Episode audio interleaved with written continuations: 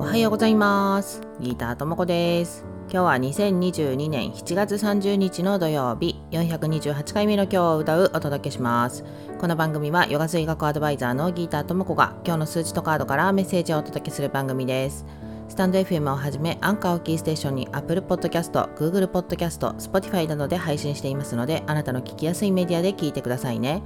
ということで今日のヨガ水学のグローバルデイナンバーは7そして今日引いたカードはバガバットギーターカードのバルナグループ。ということでインドにはあの皆さんがね歴史で習ったようにカーストっていうね制度がありますけどそのカーストっていうのは、まあ、イギリス植民地時代に入ってきたもの。でもともとは聖典の中にあったバルナというグループがあったんですね。でそのバルナっていうのはスピリチュアルな成長段階によって社会的役割を4つのグループに分けているというふうに書かれているんですね。でまあそのグループに分けるっていうこと自体が今日のヨガ水学のグローバルデイナンバー7の境界線みたいなところに、まあ、当たるかなっていうふうに思うんですけどカードにはねこんな風に書いてあります。どの人にも必要な課題が与えられています。学生なら学生の社会人なら社会での役割があります。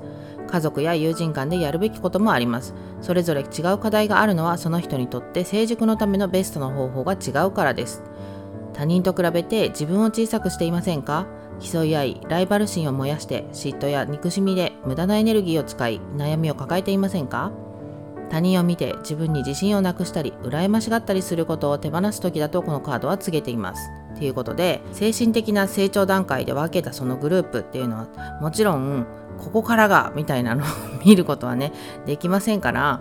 あの人はどの辺にいて私はこの辺にいるみたいなのをね探ったところでまあよくわかんないわけですよ。なので他の人と比べてなんか自分の方が上なんじゃないか下なんじゃないかっていうところをね気にするよりは今自分がどんな段階にいてそして今何が必要なのかっていうところを見つめていくだけで十分なんですよね。なのでそのライバル心みたいなのをね燃やしているがゆえになんか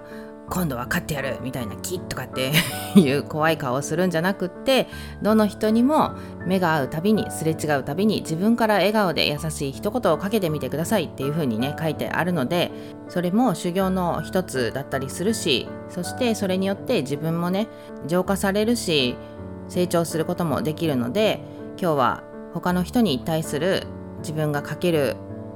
言葉だったり視線だったりっていうところをね優しいものにするっていうのを意識してもらえるといいんじゃないかなと思います。ではでは今日も良い一日をお過ごしください。Have a nice day! バイバーイ。